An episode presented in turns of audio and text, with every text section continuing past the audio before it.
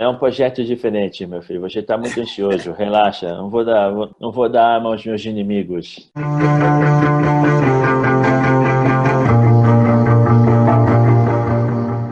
Nosso convidado de hoje foi formado nas categorias de base do Corinthians, onde ganhou a Copa do Brasil e o Campeonato Paulista em 1995. As boas atuações pelo Corinthians o levaram à seleção brasileira. Ele vestiu a camisa também do Santos e de equipes do exterior, como o Olympiacos e Inter de Milão. Atualmente, ele é comentarista na ESPN. Zé Elias, seja bem-vindo ao Vamos Pro Jogo. Muito obrigada por ter aceito o convite para conversar com a gente. Não, o prazer é todo meu, né? Espero poder ter uma ótima conversa aí Teremos, né? Com certeza teremos uma ótima conversa. Ô Zé, eu queria começar falando do momento atual que você vive hoje como comentarista, né? É, como que você se preparou para isso? Porque assim, você logo encerrou a, a, carreira e logo já começou, né? É, a, a, comentar é, os jogos, enfim, a participar de programas. Como que você se preparou para isso? E já emendando uma segunda pergunta, é, as pessoas, os atletas mudaram com você depois que você começou a, a fazer os comentários, porque passou aí a, a, a, ser mais crítico, né? Sim. Não, eu comecei, Carol, a pensar na minha profissão, né? Eu queria parar de jogar futebol com 29 anos, com 28 para 29 anos, quando acabou meu contrato com o Santos. Conversando com a minha esposa, não, não faz isso, você é muito novo, né? Se você falar que vai parar de jogar com 29 anos, depois você tem que voltar, se arrepende e tal vai até onde você conseguir, até onde você vê realmente o que você pode conciliar né, com, com as dores do corpo por conta da atividade né, física desde os 12 anos, desde os 5, né, mas desde os 12 anos profissionalmente. Então, tinha, tenho fratura de vértebra, não posso tomar remédio por causa do rim, tem uma série de outras coisas que acabavam complicando a minha vida, né, a qualidade de vida. Isso no, no, fora, fora do campo, no extra-campo. E no campo era um pouco mais complicado, porque depois de uma certa idade você começa a entender como funciona o mecanismo do futebol. Né? A, a máquina de produção. Enquanto você é jovem, você não pensa em nada, você quer jogar. Quando você fica mais velho, você já entende, você já começa a perceber. Você não joga porque o diretor pede para jogar, o, o jogador mais jovem, ser vendido, o treinador não gosta, ou você mesmo pensa em fazer uma coisa durante o, treino não, ou o jogo né, e não consegue porque o teu corpo já não, não tem a mesma precisão que o, não tem a mesma vamos dizer assim né ligação com a sua cabeça né porque a cabeça é boa mas o corpo já não, não obedece tanto. Então a produção e a, e a, e a qualidade do jogo já vai para abaixa um pouquinho né a média né você já consegue começa a ter dificuldades para jogar e aí eu falei assim ah não melhor não não não continuar, né? E eu estava na Áustria é, é, e antes da eu, meu último ano de, de, futebol foi 2009.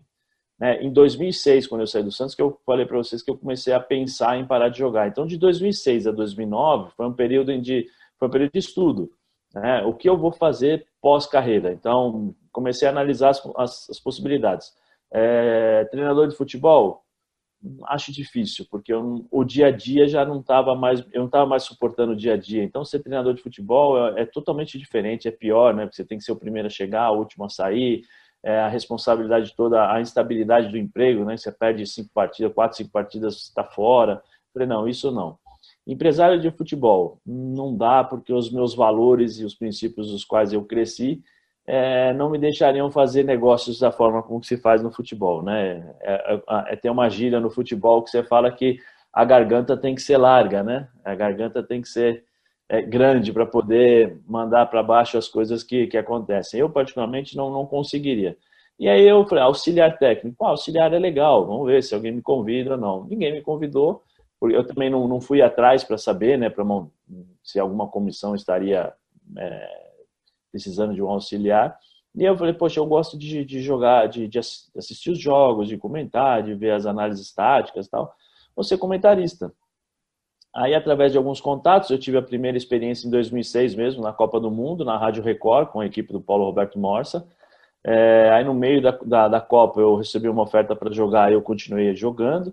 Né? É, e aí fui mantendo contato com as pessoas da, da, da, da imprensa, que eles sabiam que eu gostaria né, de, no pós-carreira, trabalhar como comentarista. Aí voltei a, voltei a jogar, 2006, 2007, 2009 eu 2008, né? 2007, 2008 eu parei, praticamente fiquei trabalhando na Rádio Globo como comentarista, mas sempre ainda com a possibilidade de jogo. Aí recebi uma oferta, fui de 2008 a 2009, fui jogar na Áustria.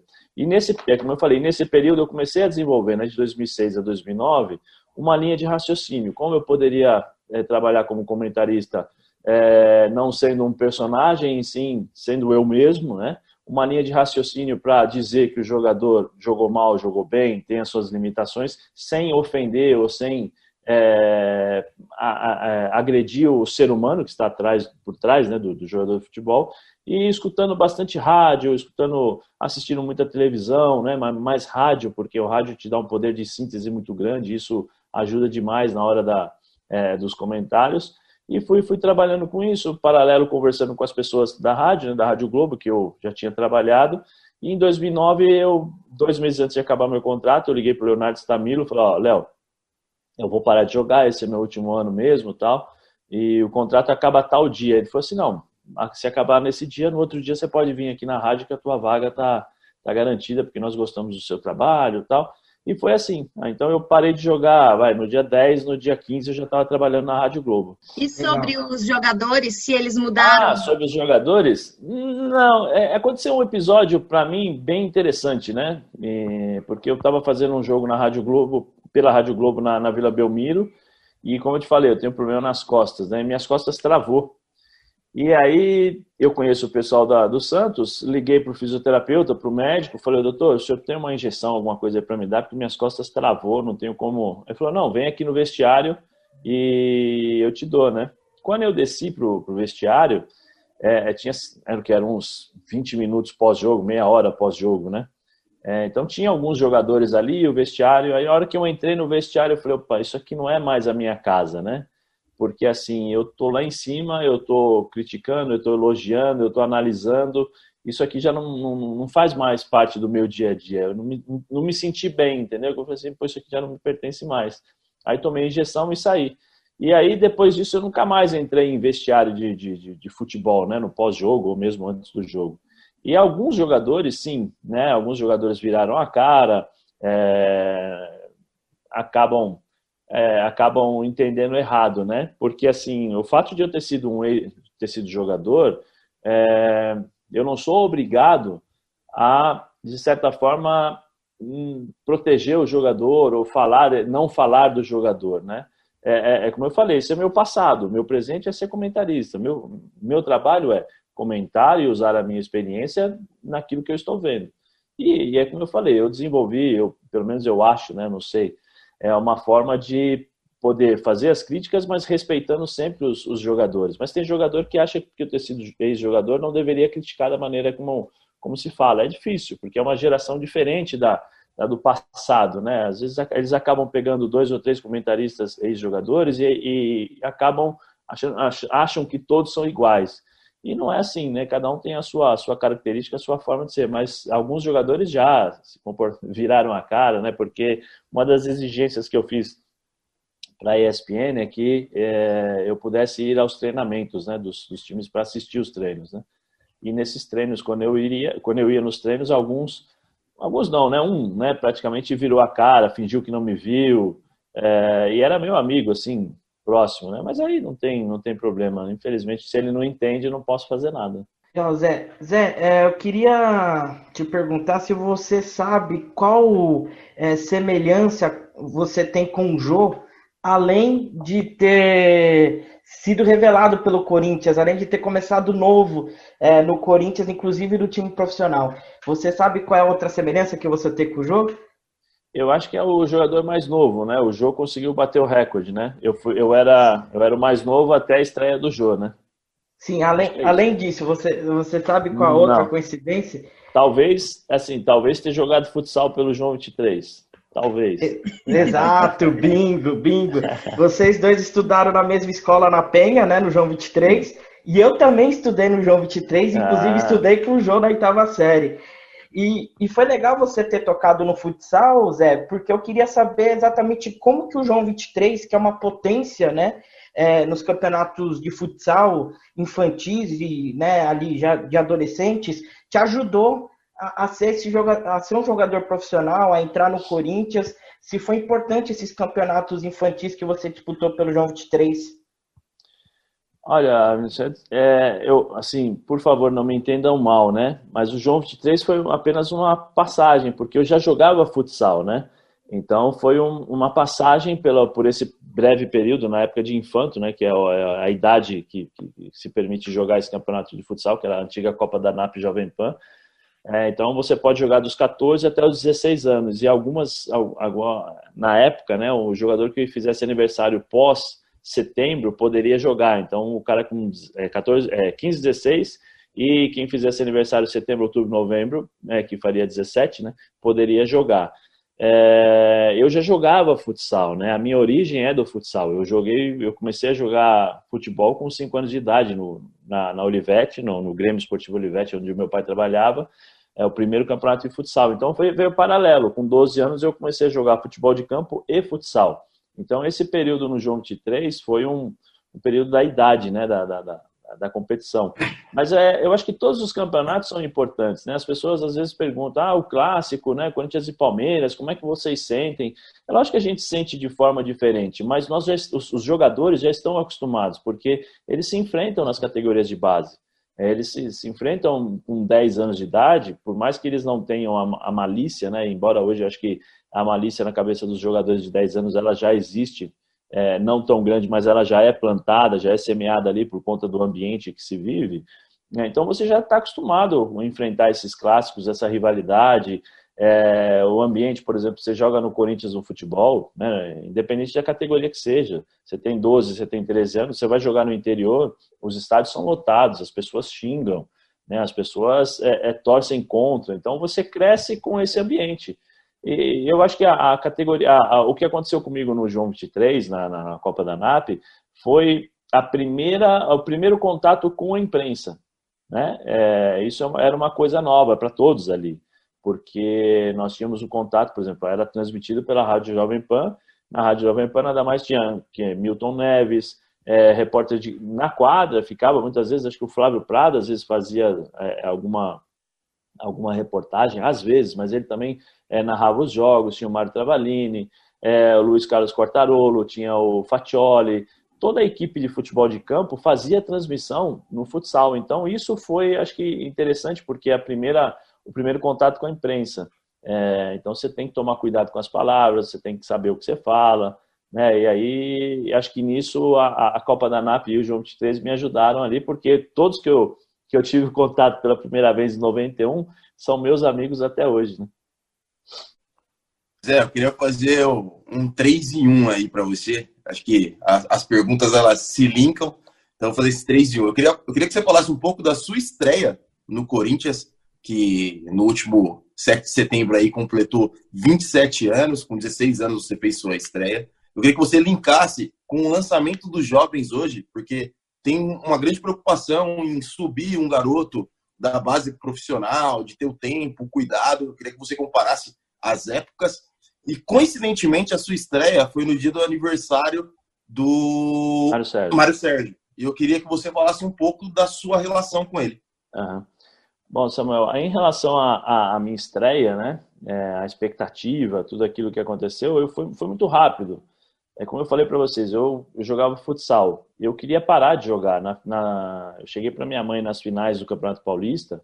É, falei, mãe, vou parar de jogar futebol de campo e vou permanecer no, só no salão. No salão eu já tinha é, praticamente uma equipe para jogar. Eu, eu iria estrear na, na, no principal da GM, né, que eu jogava no, no juvenil da GM. Já o, o, Buzina, que era o treinador do principal, já queria me utilizar no principal. E ele não, eu não podia jogar porque eu era menor de idade, né? Eu tinha 16 anos, 17, 16. É, eu tinha faculdade, já tinha né, bolsa para estudar na faculdade, para poder jogar os jogos abertos, essas coisas todas que existem aí entre as, entre as faculdades e tal. Então, eu falei, ah, vou parar porque meu dia a dia era muito cansativo, né? Era de segunda a segunda, saía às seis horas da manhã e voltava uma hora da manhã, que era treino de manhã de tarde de campo no Corinthians. À noite eu tinha que sair do Corinthians, né? Sair à tarde do Corinthians e ir para São Caetano. Então tem que atravessar a cidade, pegar ônibus, trem, é, treinar, depois tinha que pegar ônibus de novo para voltar, então era, era bem, bem complicado para mim, né? E eu falei, não, vou parar de parar de jogar, já não dá mais, eu tô cansado, não jogava no júnior. Eu treinava no júnior, treinei no júnior durante um ano e meio e joguei dois jogos. Né? Então eu estava cansado. E esses dois jogos que eu joguei, eu só joguei porque quando teve as finais do Campeonato Paulista em 93, é, o Corinthians perdeu e foi feita a reformulação no departamento de futebol. Saiu é, o treinador do, profissional, entrou o Mário Sérgio, saiu o Ivan, que era o treinador do Júnior, entrou o Márcio Araújo, que hoje é auxiliar do Fernando Diniz, né, no São Paulo. E aí sim que eu recebi a primeira oportunidade para jogar. Né? O Márcio Araújo assumiu na quarta-feira e no domingo ele me colocou para jogar contra a Ponte Preta. Na, no outro final de semana, é, o Mário Sérgio mandou voltar todos os jogadores que tinham a idade para jogar no Júnior. É, e aí voltaram. Eu falei, ah, agora eu vou ficar no banco, né? Porque os caras voltaram para jogar e o Marcelo hoje me manteve no time titular. Nós jogamos, empatamos. No dia seguinte, que seria na segunda-feira, o Marcelo hoje falou assim: ó, durante o treinamento, cinco jogadores, eu vou conversar com cinco jogadores, e esses cinco jogadores é, tragam a identidade amanhã, porque vocês irão treinar com o profissional e serão inscritos no profissional. É, então, isso tinha dez dias antes, eu tinha falado para minha mãe que eu ia parar de jogar né, futebol de campo. E aí o Márcio Araújo, durante o treinamento, chegou e falou comigo, falou, amanhã você traz identidade, você vai treinar, eu te indiquei lá tal. Eu nunca imaginei que eu fosse né, é, jogar ou ser, ser inscrito no, no, no, Campeonato Brasileiro de Profissional com 16 anos, sendo que eu já, só tinha feito dois jogos, né? E aí fui treinar, na terça-feira fui treinar no, no profissional, Começou o treino, deu 20 minutos, o Mário Sérgio pegou o colete do Embu, tirou o colete do Embu, né, que tá treinando titular, deu para mim, falou, ah, garoto, você faz isso, isso, isso, tal, aí deu, aí roubei uma bola, toquei pro, pro Valber, o Valber fez o gol, não, o Rivaldo, Rivaldo fez o gol, depois roubei outra bola, o, sofri uma falta, o Valber foi lá, cobrou a falta, fez o gol tal, e acabou o treino, o Mário Sérgio falou assim, ó, te cuida, garoto, que com 16 anos para mim já é homem, amanhã você vai treinar com a gente aqui. Falei, tá bom, mas eu achei que fosse brincadeira, né? Porque era juvenil, naquela época existia esse negócio, né? juvenil era juvenil mesmo, não tinha, não era brincadeira, né? Na quarta-feira eu me apresentei no Júnior, o alemão que era o roupeiro falou, tuas coisas já estão no profissional. Aí eu fui pro profissional, fui treinar, quando eu fui treinar o Mário Sérgio já me deu o colete de time titular, na quinta-feira ele me deu o time do, de novo, né, o colete time titular e acabou o treino, ele falou para mim, te cuida, é, porque sábado você vai jogar, tudo bem? Eu falei, tá bom, tudo bem e aí eu estreiei no sábado contra, contra o Cruzeiro, né? Então foi assim a minha, a minha transição, né? De júnior para o pro profissional. É, a, eu acho que é, eram tempos, como eu falei, tempos diferentes do de hoje, né? É, no passado, a gente quase não tinha oportunidade de treinar no profissional. Quando nós íamos treinar no profissional, nós íamos completar o treino. Completar o treino significava o seguinte: a gente podia, eu várias vezes eu saí da, da do Parque São Jorge fui treinar em Arujá com um profissional. Mas fui assim, fui, fiquei lá, não treinei, não fiz nada e voltei, entendeu? Então, assim, se precisasse, se algum jogador do profissional se machucasse alguma coisa, nós estaríamos ali para suprir a ausência deles. Mas não com a, a, a, a intenção de preparação para é, se tornar jogador de futebol profissional, entendeu? Não para ser utilizado no profissional, era simplesmente para completar o treino. Então era, era bem difícil, raro eram os casos em que é, eram os jogadores mais jovens, de 16 anos, 17 anos, eram lançados. Até porque o principal torneio para vitrine de um jogador jovem que poderia receber oportunidade profissional era a Taça São Paulo, não existia outro. Então, se o cara se, se destacasse na Taça São Paulo no começo do ano, provavelmente ele, ele receberia uma oportunidade para jogar no, no profissional. Se não, era, eram raros os casos, né? E eu fui uma exceção. Eu acho que eu e o Ronaldo, né, nós estreamos no mesmo dia. Eu estreiei pelo Corinthians e o Ronaldo estreou pelo Cruzeiro.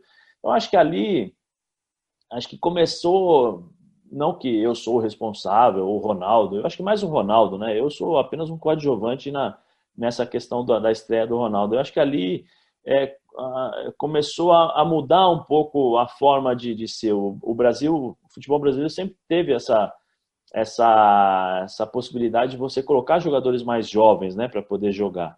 Então ali começaram a, a, surgir outros jogadores, outros jogadores mais jovens, mesmo no próprio Campeonato Brasileiro tal, e, e, e consequentemente é, é, as oportunidades chegaram. Mas o que eu falo que eram outros tempos era assim, ah, o respeito pro, perante os mais velhos era, era totalmente diferente de hoje. A lei era diferente, então você não tinha liberdade, você não tinha contrato, não tinha nada. Né? Quando eu subi profissional, o contrato que eu, que eu fiz, é, eu ganhava na base, eu ganhava, vai, o dinheiro de hoje, é, seria uns mil reais. É, eu subi profissional, eu passei a ganhar 3.500 como contrato novo, entendeu? Você não tinha essa valorização que se tem hoje na base. Né? Não existia é, empresários para buscar meninos de 12 anos. Pelo contrário, você tinha que ter, você tinha que ter qualidade mesmo para jogar. Quantos e quantos jogadores com 12 anos eram craques e com 16 anos, onde você começa a funilar, porque você tem que ter não só a capacidade técnica, mas você tem que ter também a, a personalidade, você tem que ter a parte física. Quantos ficaram para trás? Porque em algum momento faltou esse algum elemento, entendeu? Mas só que hoje não, hoje você tem os empresários, com 12 anos você acaba sendo empresariado, então você chega no clube é o QI, não é se ele é bom ou não, é quem indica e, e quem é um empresário né, onde as portas estão abertas. Então isso mudou muito.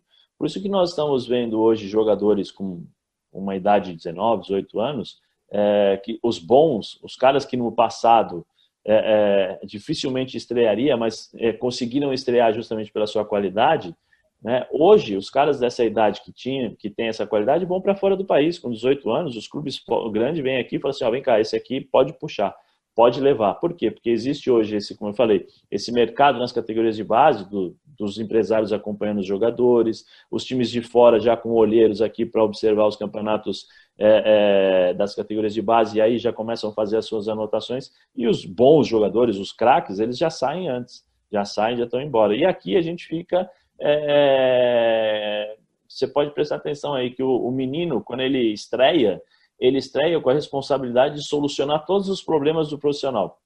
Por quê? Porque não tem, não tem uma preparação. Dificilmente você vê uma preparação é, é, para os meninos da base, entra devagarzinho, entra um jogo, sai, é, é, entra um outro jogo depois, mais tempos. Não, hoje o cara da base, quando entra, ele entra com, a, com o rótulo de vai entrar e vai solucionar, porque ele é categoria da base, porque nós fizemos o grande trabalho. E nem sempre é assim. Fora o ambiente, né, que o, que o futebol hoje, por conta dessa lei Pelé, é, que foi ótima pra, por alguns aspectos e, e ruins para outros, né? É quando você tem hoje a possibilidade de fazer contratos com meninos de, de 15, 16 anos, né? Porque eles fazem contrato durante três anos, aí com 18 anos eles, eles fazem um novo contrato, todas essas coisas. Você tira é, muito daquela, é, vamos dizer assim, daquela vontade de ganhar, entendeu? Daquela vontade e da, de você entender que aquilo ali era o teu prato de comida. Porque é, as pessoas, os, os, clubes se esquecem que você tem que formar o homem primeiro, para depois você ter o atleta. Se você colocar o atleta na frente do homem, na primeira pressão, o atleta não vai ter suporte para poder é, é, é, entender e, e, levar adiante essa pressão, entendeu? E absorver a pressão e falar, opa, não, vamos embora. Então é, é, é, muito complicado, é muito complicado isso aí. Então na minha época não, a gente apanhava, a gente sofria, mas quando a gente jogava ou tinha oportunidade, era o prato de comida. Né? Para roubar da gente o prato de comida, tinha que nos matar ali, era difícil. Hoje não, hoje esses meninos já começam a, já, tão, já tem uma certa instabilidade, então nem sempre essa vontade de querer melhorar, de querer fazer um trabalho pós-treino, é, de querer entender o que está faltando na carreira deles, muitas vezes é, é colocado para eles poderem aprender. Então, acho que essa transição ela está um pouco falha, por isso que nós temos tantos problemas no futebol brasileiro. A gente fala do profissional, mas o problema é a base, porque na base a gente está errando. Então, quando ele chega no profissional, ele já chega cheio de vícios e, e de, e de privilégios que muitas vezes acabam estragando o atleta, mesmo ele sendo um ótimo jogador, mas acaba estragando e aí você não tem sequência. Em relação ao Mário Sérgio, o, o seu Mário, né, como eu falo, né, como é meu... Primeiro foi a, a minha relação muito forte com ele em termos de jogador-treinador, né? Era um, um, cara que cuidava muito de mim, é, prestava muita atenção nos, nos detalhes para poder me ajudar. É, e depois, quando eu saí do Corinthians, nós estabelecemos, quer dizer, ele saiu do Corinthians, mas a, o contato sempre permaneceu, né? Então, nós estabelecemos um, uma relação de, de pai e filho é, de, poxa, seu Mário, como é que o senhor está? Ó, oh, Zé, não faz isso. Ou, seu Mário, estou pensando em fazer isso. Não, não faz aquilo. Até quando eu parei de jogar e queria me, me transformar como, né, queria trabalhar como comentarista, é, eu conversei com ele. Falei, seu Mário, o que, que o senhor acha? Ele falou assim, não, faz um curso de português, presta atenção nos detalhes, é, seja você mesmo, entendeu? Toma cuidado com quem você fala. É, então, assim, é, eu tinha realmente esse, esse relacionamento de pai e filho, né? E infelizmente quando ele morreu foi foi bem complicado, foi foi difícil, porque ninguém, primeiro que ninguém está preparado para a morte, né, de uma pessoa que você gosta, né? E depois da maneira que foi. É, então foi, foi, foi complicado, mas eu tenho, é, carrego o seu Mário até hoje comigo no coração, né? Então muitas vezes eu, eu falo que as pessoas especiais não morrem, né? Elas vivem. E quantas e quantas vezes eu vejo situações que das nossas conversas, né? Ele fala, ó, oh, vai acontecer isso, vai acontecer aquilo, faz isso, faz aquilo. E é verdade, mesmo ele não estando presencialmente comigo, né? É, eu vejo as situações e, e, e, escuto ele falando, olha, faz isso, faz aquilo, faz isso, que são as boas memórias, as boas lembranças que nós temos das pessoas queridas. Né? Ô Zé, é, você citou o Ronaldo aí na sua resposta, né? Vocês, vocês têm algumas é, situações em comum na carreira. É, inclusive, jogaram juntos na Inter de Milão. Queria que você falasse um pouquinho é, desse time que tinha tanta gente boa. Eu acho que era fácil olhar para o lado e tomar uma decisão da jogada que ia fazer, porque era um time que realmente era muito qualificado, né? Sim, era. Nós tínhamos, acho que chegou a sair na tem uma revista chamada Guerin Esportivo, né? Uma revista italiana bem tradicional. Eu não sei se, se ainda existe, né? Por conta da internet. É, que nós somos a Inter foi capa, né? Dessa revista no acho que dois meses ou três meses antes da Copa do Mundo que é, nós tiramos todos o começo de ano, tira lá a foto para fazer o pôster, né, para mostrar o elenco. E nessa foto o pessoal do Guerin pegou e falou assim: olha, vim, possíveis 27 participações, ou 20, ou 17 ou 20 participações de uma Copa do Mundo. Porque ele pegou o elenco todo, tinham 25 jogadores, dos 25, 17 poderiam participar de, da Copa do Mundo de 98, né? Por causa das seleções, das suas respectivas seleções é, é, eu vou dizer, o primeiro ano foi, um, foi fantástico, né? Porque todo mundo queria jogar, todo mundo queria é, realmente mostrar o seu valor e nós pegamos um Ronaldo, para mim, o melhor momento da sua, da sua carreira, né? Cara, impressionante o que ele fazia, capacidade técnica, improviso, força, é, era, era realmente fazia jus ao, ao, apelido, né, o fenômeno. Né?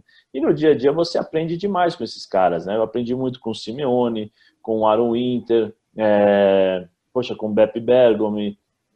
Então, para mim, que era, um, era uma aposta, né? embora eu tinha, já, já tivesse uma carreira, vamos dizer assim, é, não consolidada, porque eu era um menino, mas uma carreira já com uma certa, um certo histórico, né, por Corinthians, seleção brasileira, Bayer Leverkusen, eu era uma aposta ali. Eu fui o que o, Gabi, o Gabigol foi para a Inter há alguns anos atrás. É um investimento. Então, para mim ali, quanto mais eu pudesse absorver, melhor. E depois, aos poucos, eu fui recebendo oportunidades, chances e, e consegui acabar o ano como, como titular da equipe, né? inclusive jogando a final da, da Copa UEFA. Mas era um aprendizado, todo dia era um aprendizado. José, é, o Samu falou do Mário Sérgio, eu queria falar de uma outra pessoa saudosa, o Rodrigo Rodrigues, é, ele sempre brincava que você chegava junto, né? Quando você era jogador e tal. Eu queria saber como você encarava essa brincadeira, porque a gente sabe que às vezes na frente das câmeras a gente tem que é, ter um jogo de cintura, mas se você não ligava mesmo, se você achava graça.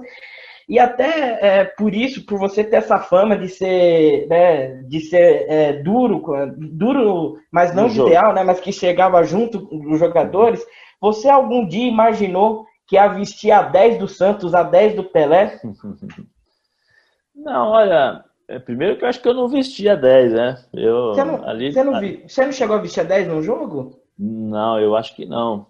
Isso aí seria uma afronta, né? Poxa, dar a camisa 10 para mim, não, né? o pessoal ia, ia matar quem, o responsável, né? Não, não é possível. Como é que você vai dar a camisa 10 do Santos para o Zé Elias? Né? É... Mas assim, eu até hoje as pessoas brincam comigo, né? Pô, vai dar o carrinho, vai fazer isso, vai fazer aquilo. Eu acho que faz parte da, da minha profissão, né? Daquilo que eu fui como jogador de futebol. Eu tenho a minha, minha consciência limpa de, de entender o que eu fiz ao longo da minha carreira, como eu fiz, né? Com a honestidade que eu fiz, com o respeito que eu tive e sempre, dizer, sempre tive com os meus companheiros, tanto de, de, de time como adversários. Então, acho que não tem, não tem problema nenhum, é uma brincadeira, todo mundo faz, eu não, não tenho problema, até porque eu brinco também com todo mundo, apenas, quer dizer, todo mundo não, né? Eu brinco com as pessoas que eu gosto, né? Então, as pessoas têm essa liberdade também de brincar comigo. E eu não, não acho ruim, não. Eu até costumo brincar, né? Já pensou se eu fosse brigar ou achar ruim com todo mundo que fala que eu, que eu dava carrinho? Eu não saio de casa, porque a, a minha posição era essa, né? Era, era, eram tempos diferentes, porque eu marcava os melhores jogadores dos times, né? Nos anos 90, anos 2000, o camisa 10 era o melhor do time. Então, e, e, quem tinha que marcar esses caras? Era o volante, era o primeiro volante, era o volante de marcação. Né? E, mas eu não tenho, não tenho problema nenhum, não. E o que você, o que você vê na televisão né, é, sou eu mesmo, não tem nem pós nem pré. Né? Somos, eu, o que eu faço, o que eu falo na televisão, eu sou assim também fora. Pois é, aproveitando aí o, o momento de descontração, eu queria saber o que, que o Pofechou está preparando para a temporada do, do Palmeiras aí, que vai começar a Libertadores, Brasileiro, esse calendário tumultuado. É um projeto diferente, meu filho. Você está muito ansioso. Relaxa. Não vou dar, não vou dar arma aos meus inimigos. É, Vanderlei tá, tá indo bem, né? Eu acho que agora ele está tentando remontar a equipe, vai montar a equipe com algumas características é, que o Gabriel Veron está dando para ele, né? Que lembra muito a, as características do Dudu, né? Espero que ele consiga fazer um bom trabalho. O Vanderlei é uma pessoa do bem, é um cara, um cara do bem. Eu tenho muito respeito, muita admiração por ele, então eu torço para que ele consiga um bom trabalho, fazer um bom trabalho.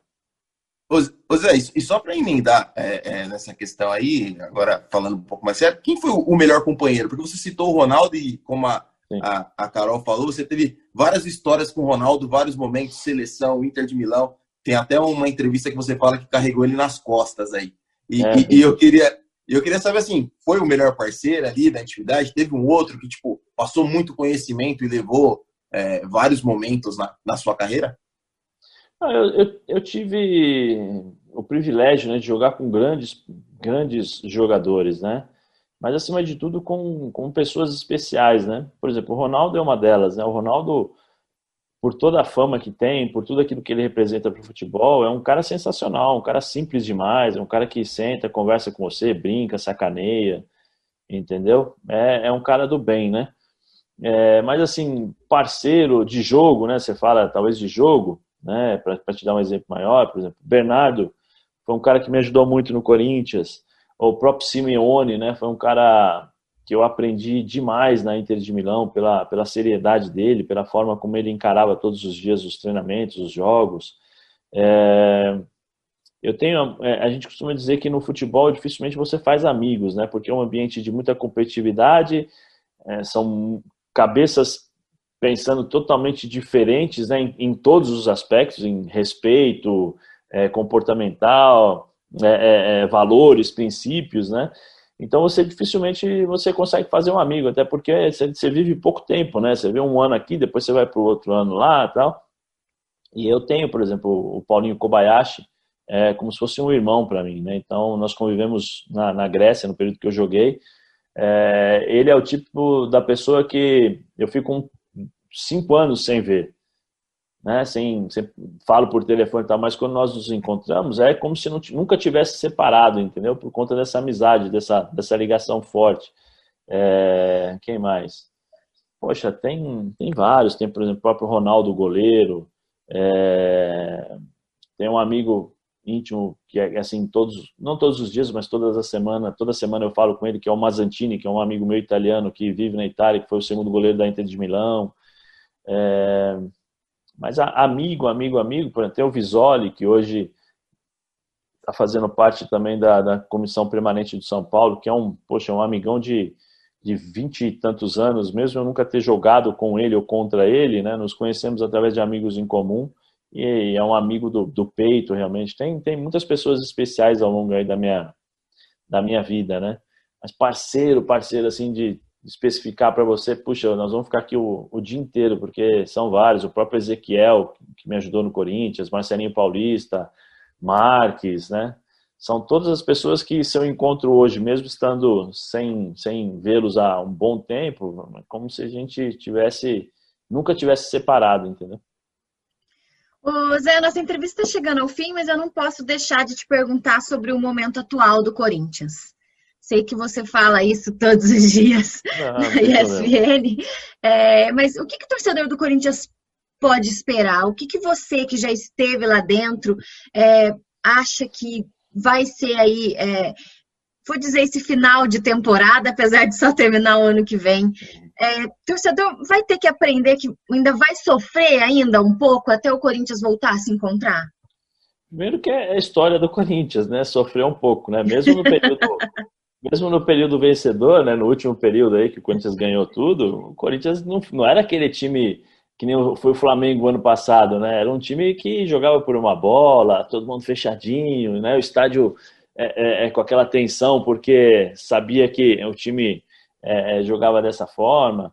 É, eu acho que o torcedor corintiano esse ano vai, vai ter que aprender a lidar com, com um time limitado, um time que não, não vai passar muitas perspectivas de, de melhoras, a não ser que o Andrés é, é, contrate novos jogadores, que o treinador que, que, que eu acho que chega aí, vamos dizer assim, depois da, da experiência com o Coelho, e, e, possa resolver esses problemas, possa ter as costas, vamos dizer assim, as costas largas para é, assumir essa responsabilidade, porque hoje não é fácil, né? nós estamos vendo o que está acontecendo no Corinthians, as, as dificuldades financeiras para contratações, até bem pouco tempo atrás, quatro meses de salários atrasados. Então, é o torcedor do Corinthians esse ano tem que, não vou dizer esperar rebaixamento, não é isso, mas esperar um campeonato bem difícil. Se não tiver mudanças, é, vai ser um campeonato bem difícil para o torcedor, né? Zé, muito obrigada mais uma vez, viu, ter, ter separado um tempo para conversar com a gente, foi muito bacana. É, sucesso para você aí na carreira de comentarista. É, digo por mim, pelos meus amigos, você é uma pessoa que realmente a gente acompanha, que a gente assiste. Então, a gente ficou muito feliz quando você aceitou o convite para conversar com a gente. E muita saúde para você e para sua família, que, que tudo isso passe o quanto antes e que a gente possa voltar a assistir você lá nos estúdios né, da ESPN e não só de casa, viu? Muito obrigada. Nada, eu que, eu que agradeço, obrigado aí pela oportunidade, pela confiança, né? É, e tô, tô aí, tô à disposição de vocês, o que vocês precisarem, né? Pode, pode pegar meu telefone com o Vinícius aí, o que eu puder ajudar, tá? Eu tô, eu tô à disposição. Bom, pessoal, essa foi a entrevista com o Zé Elias. Se vocês gostaram, compartilhe o link e deixe o joinha. Também não se esqueçam de se inscrever no canal. Fechado? Toda segunda e toda quinta tem vídeo novo aqui no Vamos Pro Jogo. Samuel Nascimento, Vinícius Bacelar, até a próxima e vamos pro jogo. Vamos pro vamos jogo. Pro jogo. Zé Elias, Ricardinho, aí ele olha, com o biquinho da chuteira lança Robinho, que lança dentro, ele bate na diagonal, Sérgio cai, ela passa por baixo do corpo do goleiro do Palmeiras e morre na rede ao Riverde. No finzinho do primeiro tempo, surge o primeiro gol do jogo e é do Santos. Mais podcasts como este você encontra no site da Rádio Conectados, radioconectados.com.br ou no seu aplicativo de podcast favorito.